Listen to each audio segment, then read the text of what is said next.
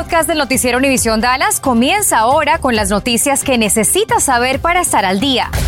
Infórmate de los principales hechos que son noticia aquí en el podcast del noticiero Univisión Dallas. Buenas tardes, gracias por su presencia. Mire, obtuvimos en Noticias 23 la declaración jurada que involucra a todas las personas que participaron en el disturbio que derivó de la muerte de disparos del policía de Mesquite, Richard Houston. Bueno, de acuerdo a este documento, todo comenzó con una supuesta infidelidad de Jaime Jaramillo.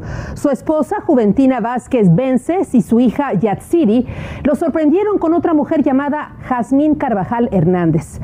Comenzaron los insultos y Jazmín se fue a su vehículo y desde ahí llamó en tres ocasiones al 911 para dar su ubicación. Al lugar llegó el oficial Richard Houston de Mesquite y al tratar de contactar a Jaime Jaramillo, este le disparó dos veces para matarlo y acto seguido, Jaime Jaramillo se dio un tiro en la cabeza. De acuerdo a la cámara corporal del oficial y también de la patrulla, la esposa de Jaramillo, Juventina Vázquez Vences, recogió el arma con la que su marido se disparó en la cabeza y fue hasta el vehículo de la otra mujer, Jazmín, para amenazarla y decirle con groserías que la iba a matar. Cuando llegaron otros oficiales, arrestaron a Juventina Vázquez Vences y le impusieron cargos de asalto agravado con un arma mortal. A ella no se le acusa por la muerte del oficial. Muchas personas que se contagian con el coronavirus padecen las secuelas por meses. Dos miembros de una misma familia en Fort Worth se infectaron y sufrieron las consecuencias. El padre murió y el hijo menor tuvo severos problemas seis meses después que lo dejaron en coma por más de 20 días. Laura Cruces, Laura Cruces nos tiene la información y ha sido un año realmente difícil. Vamos contigo, Laura.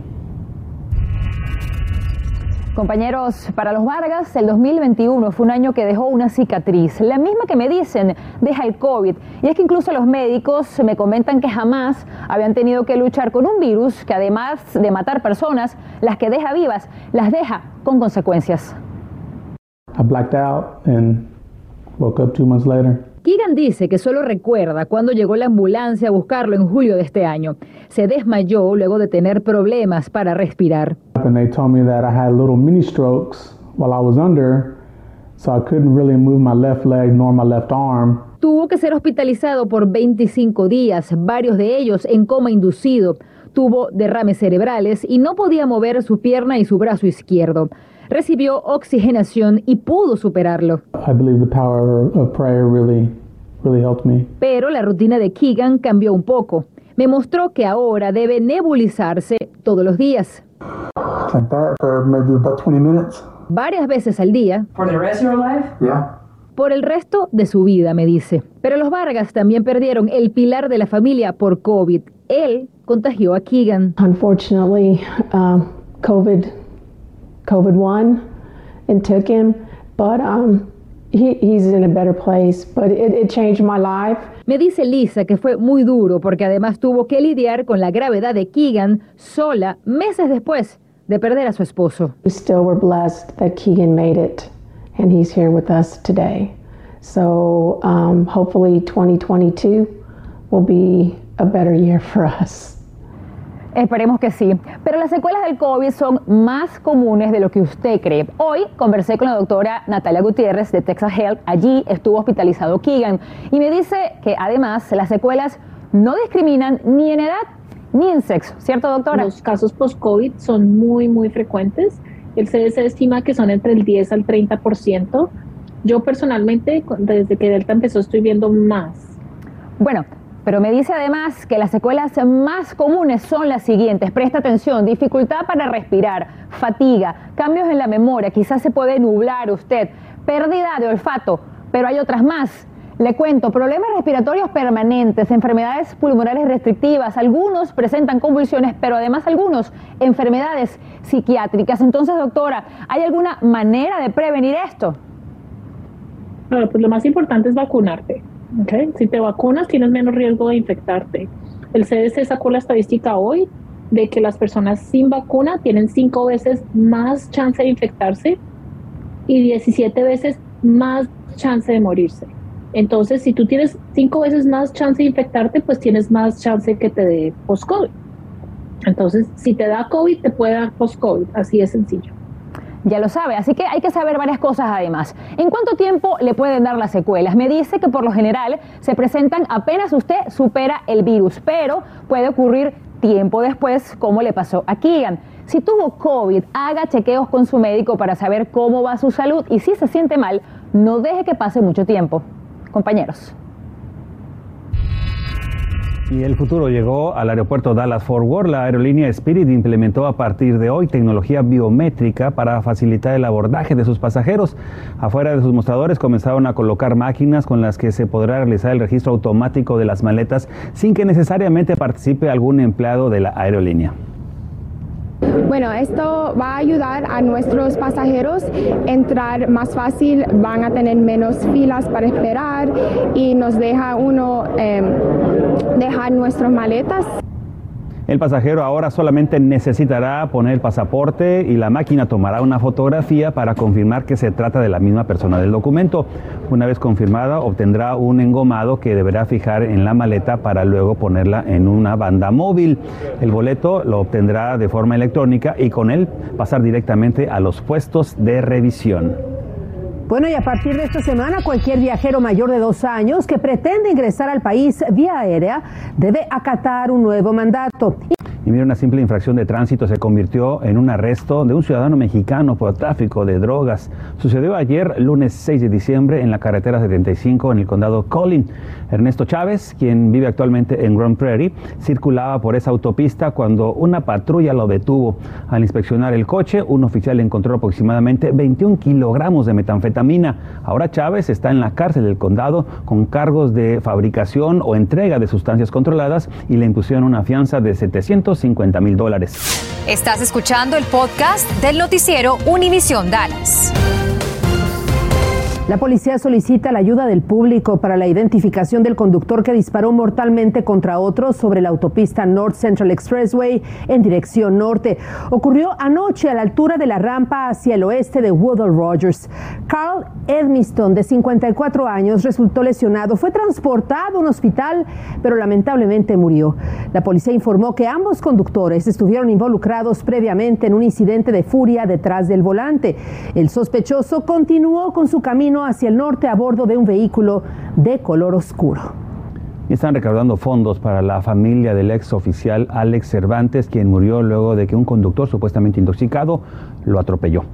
Los organizadores invitan a las personas que quieran cooperar, asistan este 8 de diciembre al Café Republic, que se ubica en el 8640 de la calle North Beach en Fort Worth, de 8 de la mañana a 2 de la tarde. Todas las ganancias de lo que se consuma en el lugar serán entregadas a la familia y buscan a él o los responsables de haber baleado a esta perra cachorra de seis meses que fue descubierta herida deambulando por las calles de Dallas. Esta perrita fue descubierta el pasado 12 de noviembre sobre la cuadra 100 al sur de Murder Lane.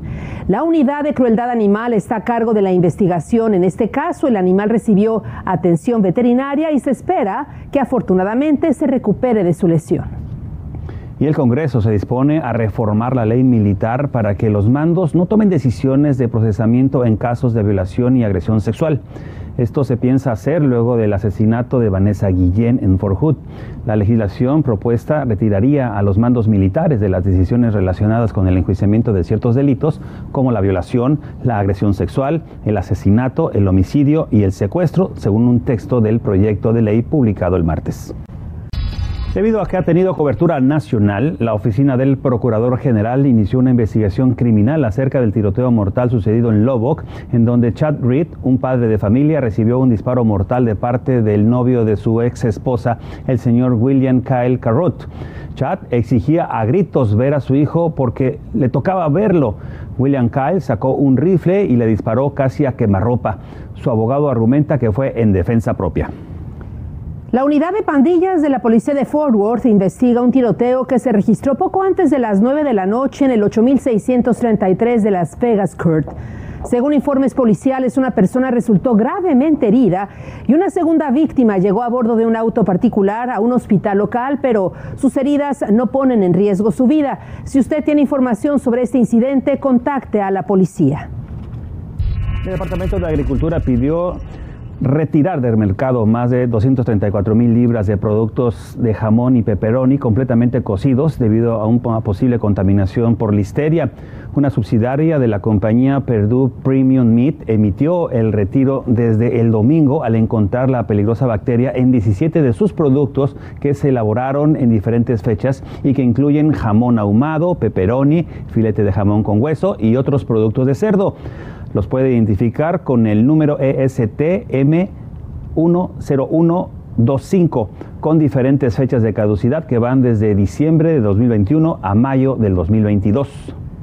Si usted requiere de alimentos, una iglesia en McKinney ofrece despensa. Se llevará al cabo en la iglesia del Nazareno Renovación en el 604 de la calle Reich el próximo sábado 11 de diciembre de 9 de la mañana a las 12 del mediodía. Y hoy finaliza el periodo de inscripción abierta para Medicare, el plan de seguro médico federal para personas de 65 años de edad y mayores. Joana Suárez investigó acerca de cuántas personas aquí en Texas tienen esta cobertura y hasta qué hora usted puede hacer cambios. Adelante, Joana. Buenas tardes. En Texas, dos millones de personas tienen el plan de Medicare original. Esos cambios los pueden hacer hasta hoy, hasta las 11 de la noche centro y entrarían en efecto el primero de enero del próximo año. Si usted tiene Medicare y no hace nada, su plan permanecería igual. Medicare es el seguro médico federal para las personas de 65 años o mayores o personas menores que padecen de discapacidades o ciertas condiciones médicas.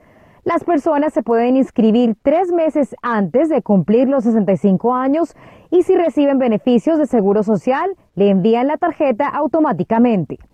El plan original de Medicare está compuesto por la parte A, que básicamente es el seguro para hospitalizaciones o visitas a clínicas, y la parte B, que es su seguro médico y cubre los servicios de los doctores. Medicare para el año 2022 la parte B, que son los servicios médicos, van a ser 170 dólares y 10 centavos por la parte B, servicios médicos. La parte A casi nunca la paga la gente porque esos son fondos que ya le sacaron cuando uno estaba trabajando. Pero también existe la parte C, conocida como Medicare Advantage, que básicamente cubre lo mismo que la parte A y B, pero usted en Texas tiene docenas de planes de compañías de seguro médico privadas de los cuales puede escoger, y la mayoría incluyen las medicinas. La parte D de Medicare cubre los medicamentos y cuesta entre 7 y 90 dólares al mes. Si no alcanza a inscribirse el día de hoy, ese periodo se vuelve a abrir el primero de enero hasta el 31 de marzo. Podría volver a hacer esos cambios. Para más información puede ingresar a medicare.gov ¿Qué tal? Muy buenas tardes. El equipo de fútbol masculino de Richland College viene de conseguir su cuarto campeonato nacional consecutivo. Los Thunderdogs hicieron historia convirtiéndose en el primer programa deportivo de la Asociación Atlética Colegial de Universidades Junior en sumar cuatro títulos en fila, esta vez derrotando en la final a los Generals de Nueva York 2 por 0. Es el décimo campeonato para Richland College en fútbol masculino. Hablamos con su entrenador Raúl Herrera, ex alumno que ha ganado tres trofeos como técnico, dos como asistente y uno como jugador. Cada año yo creo que tiene su toque, ¿no? Este, yo creo que este equipo sufrió un poco más en el tema que tuvieron clases por internet, no en persona, eh, dos campeonatos al hilo, o sea, no vivo muchas vacaciones, el tema de las clases, entonces yo creo que tuvieron más cosas que sobresalir en lo personal, la extra cancha. Es algo que no puedo explicar, fue un proceso largo y lograrlo fue este, algo que este, trabajamos toda la temporada para hacer y lo logramos y eh, le doy gracias a Dios y a mi equipo y a mi profe por todo lo que nos ayudaron. La verdad es algo maravilloso compartirlo con los compañeros, más, son más que compañeros, son como familia. Y el quarterback de los Dallas Cowboys, Dak Prescott, fue nominado al premio Walter Payton, que distingue la labor de un jugador en servicio comunitario y su conducta en el campo de juego. Prescott forma parte de la fundación Faith Fight Finish, que se enfoca en la lucha contra el cáncer, la prevención contra el suicidio y reducir la brecha entre la policía y las comunidades en las que trabajan. El ganador recibirá 250 mil dólares, dinero que será usado para la fundación de su preferencia. Faltan solo cuatro días para las celebraciones de la Virgen de Guadalupe y como cada año se espera la llegada de miles y miles de feligreses a la catedral en el centro de Dallas. Los festejos comenzarán el próximo sábado 11 de diciembre con una serenata que está programada a las 7.30 de la noche en la iglesia, una misa en español a las 10 de la noche y la famosísima danza de los matachines a las 11.30 de la noche. Las calles de Crockett y la avenida Ross en las inmediaciones de la catedral permanecerán cerradas cerradas el domingo 12 de diciembre a partir de las 8 de la noche. Evite circular por la zona porque siempre hay mucha concurrencia. Y una celebración que se da después de que comenzó la pandemia el año pasado donde no la hubo y ahora va a haber muchísima gente. Así que si va a ir, pues tome sus previsiones y si usa el tapabocas, pues hay que ser responsables. Gracias por escuchar el podcast del noticiero Univisión Dallas. Puedes descubrir otros podcasts de Univision en la aplicación de Euforia o en univision.com diagonal podcasts.